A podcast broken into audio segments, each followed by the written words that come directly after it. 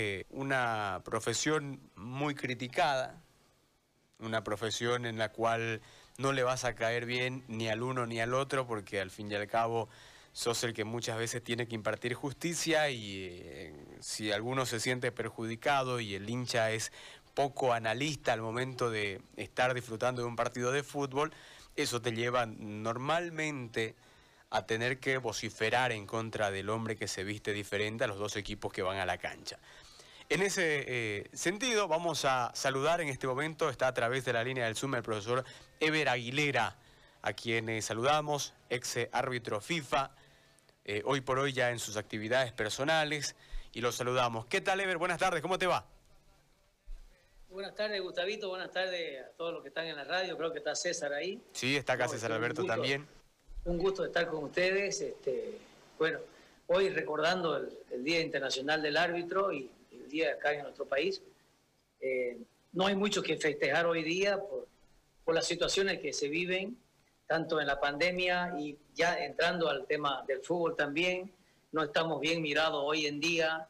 Hay una, una ola de, corrupción, eh, sindicado a todos los árbitros. Entonces, no hay mucho que, festejar hoy en día, ¿no? Ever, voy directamente a preguntarte desde lo personal. Eh, vos querías ser jugador de fútbol, ¿no es cierto? Sí. yo, yo fui jugador de fútbol, no, no, llegué a jugar en primera división, llegué a jugar hasta en la primera Eras arquero, ¿no? división. Sí, arquero, sí, fui arquero. Entonces, este, bueno, ya después vi que no, que no iba a ir más adelante y, en 1993, o sea, el 92 hasta el 92 jugué, que jugué en Municipal Brani, que salimos subcampeón en la, en la la CF. Vos sos Tawichi, ¿no? Sí, sí, soy, soy de la Academia Tawichi de la segunda categoría. Salimos campeones mundiales en el 81 en el estadio de River Plate. ¿Con quiénes, Ever? ¿Quiénes estaban ahí? Estaba este, Rodolfo Romero, Alfredo Vaca, que llegaron a jugar en Bolívar y en Blooming respectivamente. Eh, Oscar Vélez Ocampo, Ervin Ceballos, eh, Rimber Montero, Robin Vaca, Hans Ballestero, que hoy trabaja en el banco, no, no me acuerdo en qué banco, bueno, fue una categoría que no, no salieron mucho para nivel profesional, solamente hubieron dos o tres que salieron. Entonces, pero este, tuvimos una, una, una, una linda, un lindo campeonato en el 81. Fue el segundo campeonato que ganó la Tawichi y el, y el primero que ganó el país a nivel mundial infanto juvenil, que era en esa época. Oye, Ever, ¿y cuándo, en qué momento preciso fue que eh, dijiste, no, no voy a, hace un rato decía, ¿no? Me di cuenta que no, no iba a llegar más allá. Entonces, decir, ¿en qué momento decidiste, bueno, me hago árbitro de fútbol? ¿Qué estabas viendo? ¿Qué estaba observando un partido? ¿Viste a alguien? ¿Te gustó su ropa? ¿Cómo? ¿Por qué? No, resulta que durante todo yo, toda mi carrera deportiva, porque yo jugué en, en, en Atahuichi, jugamos en Calleja, tanto en la A como en la B, perteneciendo a la Academia Atahuichi, Después pasé al Club Libertad en el 87, que salimos campeones en Libertad en la primera A, después de 22 años, Libertad la primera vez campeón. Ahí jugaba con Lito Roca, Carlos Bravo, eh, Luis, eh, eh, Luis Gutiérrez, Julico Gutiérrez, Carrillo, ese que fallecido ya, este, Freddy Gómez, Ley Rojas jugábamos en ese equipo de Libertad. Después el, 80, el, el 88 también jugué en Libertad, salimos subcampeón. En el, en el 90 jugué en Guavirá, ¿no? En el 91 jugué en, Grigotá también, también estaba en la A, que ya hoy ya no existe. En el 92 eh, jugué en, Municipal Branix, salimos subcampeón también en la A, con Toniño de, de, técnico. Estaba Julio César, este, eh, Salinas, en esa época no me acuerdo cómo se llamaba, este, mi, compañero era Oscar Ramírez, también ahí en Municipal Brani. Ronco. ¿No? Entonces, claro, y ahí nosotros conversábamos, ¿no? Entonces ya ahí comencé yo a ver de que era muy difícil, ya yo estaba casado, tenía dos hijos, y bueno, no, no, no pretendía vivir del fútbol porque en, la primera A no te da para vivir así. Entonces yo decidí, bueno, voy a, voy a buscar otra actividad, le dije a mi esposa, era, este, voy a dejar el fútbol, entonces me dice, hacete dirigente, me dice, ¿no? No, le digo, dirigente este, pone plata, le dije, ¿no? Ah, entonces no me dijo, ¿no? Entonces, busca otra cosa, ¿no? Voy a hacerme árbitro, le dije, voy a, estudiar para árbitro. Y así fue, paulatinamente este, nos fuimos haciendo eh, la idea, me fui haciendo la idea de que iba a ser árbitro y bueno, y cuando me retiré yo del fútbol en el 92, inclusive te cuento una historia, una anécdota con Oscar Ramírez, cuando estábamos en Municipal Brani, este, le digo, oye, Oscar, ¿y vos qué vas a hacer? Y ya estaba en lo último, le digo, ¿qué vas a hacer? Voy a ser entrenador, me dijo. Voy a estudiar para director técnico. ¿Y vos qué vas a hacer? Voy a ser árbitro, le dije. me dijo, vos de entrenador, este, yo de entrenador y vos de árbitro, los partidos que vamos a ganar. Así son de broma, ¿no? Cada vez que nos encontramos con Oscar, este, hacemos el recuerdo y lo ponemos a conversar, ¿no? Eso es lo lindo, que uno queda con, grandes amigos en todas las áreas. Yo hice grandes amigos en el fútbol y hice grandes amigos en el arbitraje también, digamos, ¿no? Y de ahí fue donde empecé mi carrera de arbitraje. Fue, era un curso que había en el 93. El profesor era el profesor Jorge Antequera y era hasta los 25 años máximo. Yo tenía 28 en esa época. Le digo, profesor, le digo, mire, yo quiero ser árbitro, yo tengo 28 años. No importa, venite nomás, me digo, vos tenés, por cada juego vos vas a tener este, facilidades para todo. Y como que, gracias a Dios, él, él enseñó todo. Eh, y eh, ya lo fui aplicando en el 94, todo el año dirigí en divisiones menores. Llegué inclusive muy rápido hasta la primera A, ¿no? Y ya en el 95, ya con, con la ayuda del profesor Luis Barranco, que era la comisión de árbitro, nos dio el mundialito, dirigí el mundialito en los primeros años, en los primeros meses del 95. Y ya en marzo, fue mi, 5 de marzo fue mi primer partido en la Liga Profesional, que fue Casa de Cruz con Witterman acá en Santa Cruz.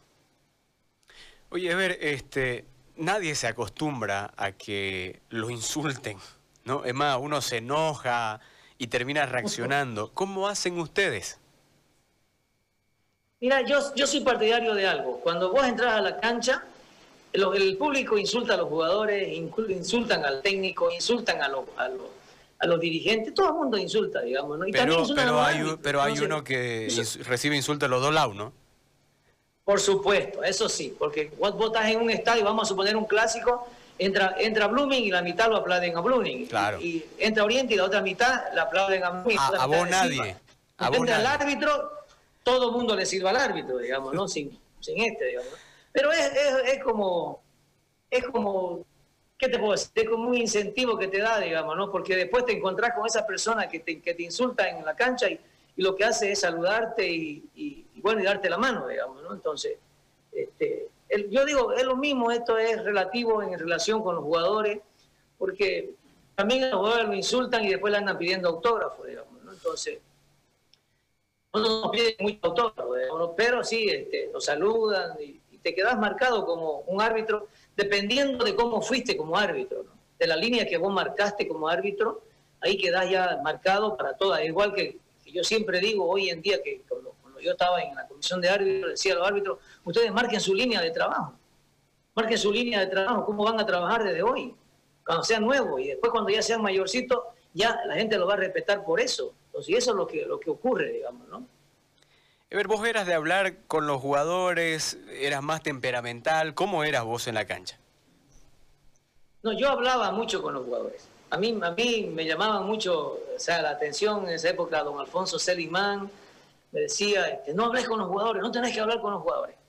Pero yo, yo, yo era partidario de que, que si vos no hablas, este, el jugador no te puede entender, digamos. ¿no? Eh, ¿Eras, ¿Eras árbitro psicólogo de eso que le daban consejos y todo lo demás? O... Mm, algunas veces, digamos, ¿no? Algunas veces también yo los puteaba, digo, cuando la expresión, le tiraba por su bajazo, su cebollazo, pero los dos ahí solitos, digamos, nos tirábamos los dos, digamos, ¿no? Entonces, para que ellos reaccionen, digamos, porque eso me evitaba que yo le saque una amarilla y el jugador está condicionado, todas esas cosas. Pero cuando el jugador merecía una amarilla, sí, sí, sí, sí, se la sacaba, digamos, ¿no? yo, yo te puedo decir una cosa, Gustavito, yo no fui uno de los mejores árbitros de este país. Yo puedo decir que fui uno de los peores, digamos pero yo sí fui, yo fui uno árbitro que a mí me hizo respetar. Yo me hice respetar en la cancha. A mí ningún jugador me, me, carajeó, peor me mierdeó dentro de la cancha. ¿no? Entonces, este, por eso se iban expulsados. Entonces, como yo te digo, yo no, yo no fui uno de los mejores árbitros de este país, pero sí fue, fui uno de los que más se hizo respetar en la cancha. Una pregunta, porque eh, voy a ir a, al antecedente. Fíjate vos, no hace mucho, eh, en el clásico la Copa Santa Cruz, en el partido de vuelta, Nelio García lo expulsa a José Alfredo Castillo, y como hoy no hay público, ¿no? Eh, el micrófono captó todo lo que, lo que le dijo José Alfredo a, Nelio García. ¿Cómo hacen ustedes, como hombre, ¿no? Deja de lado el, rol de árbitro, pero ¿cómo hacen ustedes como hombre para evitar reaccionar? Un sujeto normal ante tanto insulto puede reaccionar inclusive en el golpe, ¿no? Entonces yo te, te pregunto, ¿cómo hacen ustedes desde la persona, desde el hombre, para evitar una reacción. No, no es normal ver un árbitro que pueda reaccionar con un golpe. En cancha los jugadores reaccionan, le dicen alguna cosa y viene un golpe de inmediato, se pueden empujar, pero el árbitro no. Mira, yo creo que eh, todo depende de cómo, cómo, cómo enfocas tu carrera, digamos, ¿no? Yo creo que la preparación psicológica que vos debes tener este, para ser árbitro tiene que ser muy alta tenés que tener un examen de competencia bien claro, tenés que tener una, una personalidad bien definida para poder ser árbitro. Y ese es el problema que hay hoy en día en los árbitros actuales, en la mayoría de los árbitros actuales, de que ellos no tienen una personalidad bien definida y por eso es que los jugadores hacen lo que quieren con ellos. No siempre, no es ahora, hay, hay también hubieron mucho, mucho tiempo atrás también lo mismo, digamos, ¿no? Hay árbitros que son muy buenos en el tema de dirigir los partidos, controlan bien el juego, saben dirigirlo el partido pero el momento que, les reclaman, ahí ya se, pierde. ¿Por qué? Porque ellos no tienen una, una, una, personalidad bien definida y ahí vienen los vacíos en la cual, pero ya debe este, buscar una, una ayuda psicológica. Entonces, cuando vos reaccion, cuando vos estás dentro, al frente de un jugador y el jugador este, te insulta, y si vos te crees menos que el jugador, por, por supuesto que lo, vas, lo vas a coger como, como, como un insulto que viene de una persona mayor, de una persona superior. Pero si vos te crees a la altura o más que el jugador, entonces ahí ya vos no tenés por qué reaccionar porque no te podés entrar al nivel de él. O sea, el nivel que vos marcás con los jugadores es a la entrada. O sea, vos, vos no es que te creas más, porque nadie es más ni menos que nadie, pero en ese, en ese sentido vos tenés que estar siempre siendo el, que está en más alto, porque sos el juez del partido, sos el que está implantando justicia en el partido. Entonces, eso, eso es lo que te ayuda a vos a que no reacciones. Yo muchas veces he tenido ganas de reaccionar. Una vez lo, expulsé a, a, Mauricio Soria en, la, en Cochabamba cuando era técnico de Wisterman porque yo iba, me dice el cuarto árbitro, eh, Ever, me dice, Mauricio no quiere hacer caso, está reclamando demasiado. Entonces yo me voy con una, porque yo, yo lo conocía a Mauricio, Mauricio era mi amigo, mi amigo en esa época, entonces voy y, yo le iba a decir, Mauricio, no lo iba a votar a Mauricio en ese momento.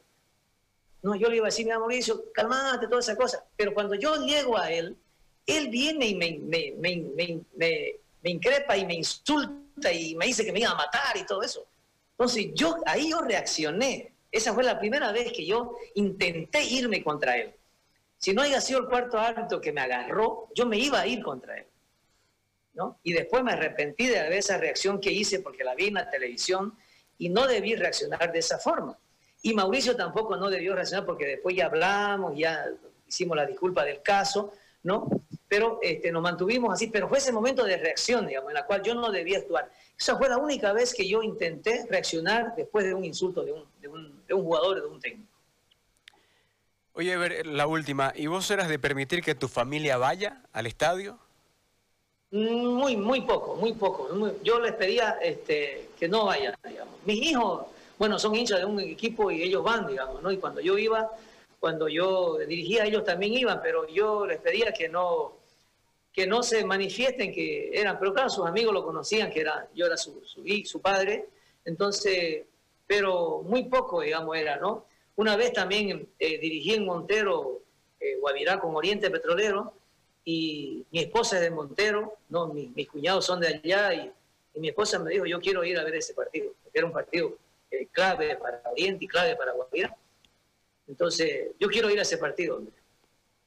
Bueno, atenete le dije a lo que te van a insultar en la, tribuna, porque a mí en Montero no me, no me quieren pues, ni, ver ni cuando voy los domingos, digamos. Hasta ahora, hasta ahora me ven y me insultan. ni en la plaza siquiera. Este, entonces, este, ella fue, ella fue y después me contó todo lo que escuchaba en la tribuna, digamos, ¿no? Pero ya ella, ella iba preparada, digo, pero no era muy, no me gustaba mucho que vaya, especialmente mi esposa. Tuviste capítulos dirigiendo algunos partidos en los cuales hoy vos podrás decir, este, no sé, me equivoqué en esto, o creas de que fue error tuyo alguna situación?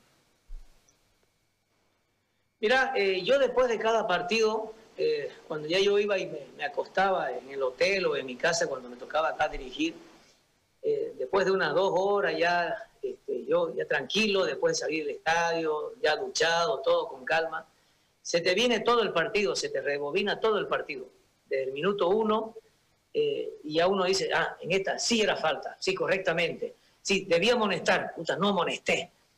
Y en la otra, ah, aquí amonesté, pero no era para amonestación. Entonces todo se rebobina ahí en este, ¿no? Y hubo también jugadas, no sé, aquí me equivoqué, aquí era, era penal, debí expulsarlo. Entonces, ahí ya cuando, cuando llegaba a esa, a esa jugada y a esas situaciones donde pudo haber cambiado la historia del partido, ya eso es lo que ya no me dejaba dormir, digamos, ¿no? ¿No? Entonces, inclusive una vez este, pedí disculpas yo al, equipo de, de, Strong, que jugó en, Cochabamba, de Strong, Wisterman con, con Strong, y hubo una falta, eh, pero yo estaba al otro lado, imposible que yo la vea, y yo me, me apegué a mi asistente y él me dijo con la cabeza que no era, y era claramente era un penal a favor de Strong. ¿no? Entonces, este, yo al otro día la vi y pedí disculpas en la prensa a la gente de Strong, pero también asumí mi responsabilidad, pero también le, di la responsabilidad al, asistente porque él debió ayudarme en esa época. En esa época no teníamos intercomunicadores como es hoy día, digamos, ¿no? Entonces, este, en ese momento yo pedí disculpas a la prensa, a, la gente de Strong por, por, mi, por mi equivocación, digamos. Ahora, ver, ¿por qué hoy ya no hablan? Es decir, en ese momento vos saliste, ¿no? es decir, aceptando tu error, y al día siguiente salís en la prensa, pedís disculpas, aceptás que te equivocaste, un error que lo puede cometer cualquiera. ¿Por qué hoy no? Porque actúan mal, pues. Dirigen mal. ¿Con qué cara van a salir al otro día a decir de que, de que me equivoqué, digamos, y todo el tiempo se andan equivocando, digamos? Entonces, ¿Cómo, cómo, cómo, cómo van a tener la, la caradurez de, de, salir al otro día en la prensa? Por eso que no se animan a hablar. A mí, a mí, también me decían, no, no tenés que hablar. Pero yo no hablaba. Yo cuando salía a hablar, no hablaba del partido. Este, yo hablaba de otras cosas, pero yo hablaba. Siempre a mí me entrevistaban y decían, bueno, no, no puedo hablar del partido. Ni, ni, el que voy a dirigir o, o, el que ya dirigí. Pero hablemos de otras cosas. Yo hablaba, digamos. Y en ese caso, en esa, en esa oportunidad, yo pedí, este, yo, yo como a mí me entrevistaban, yo ahí hallé la oportunidad para pedir disculpas por ese error que había cometido. ¿no? Entonces, en otras veces también, también me equivoqué este, en otro partido. Porque uno, uno, pues el árbitro vive con el error, convive con el error. Ahora, hay que tratar de que minimizar los errores, ¿no? Entonces yo en otras veces me equivoqué también, pero no, ya no, ya dije no, aquí no pido disculpas. Ahí nomás me callo, entonces ya no, no pedía, porque si no, ya en todos los partidos me iba a estar pidiendo disculpas, pero pues si uno se equivoca todo el partido. ¿No? Entonces, todas las semanas iba a estar yo pidiendo disculpas, ¿no? Ever, queremos agradecerte por el tiempo. Eh, como dijiste en un principio de la entrevista, no hay mucho que festejar, hay mucho para recomponer, hay mucho para tratar de cambiar, sin duda alguna, y esto será siempre, ¿no? Es decir, cada vez vamos viendo errores, se va tratando de ponerle tecnología, continúan los errores, pero hay muchas cosas por recomponer, hay muchas cosas por arreglar en el referato, no solo a nivel nacional, sino también internacional. Pero eh, es bueno reconocer también la labor de estas personas que deciden estar del otro lado. ¿no? Eh, que en un momento muchos habrán querido ser futbolistas y terminaron siendo árbitros o un tema simplemente de una decisión en un momento de la vida pero eh, a través tuyo queremos hacer extensivas las felicitaciones a los árbitros y obviamente esperar que esto mejore. Así que eh, eso queríamos eh, el día de hoy, en este Día Internacional del Árbitro, escucharte para que la gente sepa cómo o qué es lo que puede vivir un árbitro en esa carrera que ha decidido llevar. Gracias, Ever. No, gracias a ustedes, Gustavo. Yo quiero agregar algo. Mira, el, ser árbitro es una, es una, hoy ya es una profesión eh, muy sacrificada, muy dura, eh, incomprendida por muchos, ¿no? Pero vos para ser árbitro tenés que ser leal, tenés que ser honesto y, para, y lo más principal, tenés que ser una buena persona para ser un buen árbitro. Y eso es lo que hoy no se está reuniendo las condiciones para que un árbitro pueda demostrar eso. Cuando vos reunís la lealtad, la honestidad y ser buena persona, podés ser un buen árbitro. Trabajando con, este, honestamente, trabajando con sacrificio, porque el arbitraje eh, requiere sacrificio, requiere mucho sacrificio. Y hoy, hoy día es lo que no están haciendo los árbitros. No se están sacrificando, ellos esperan que lo designen y punto. ¿No? Entonces, este, hoy tenemos que cambiar esa mentalidad.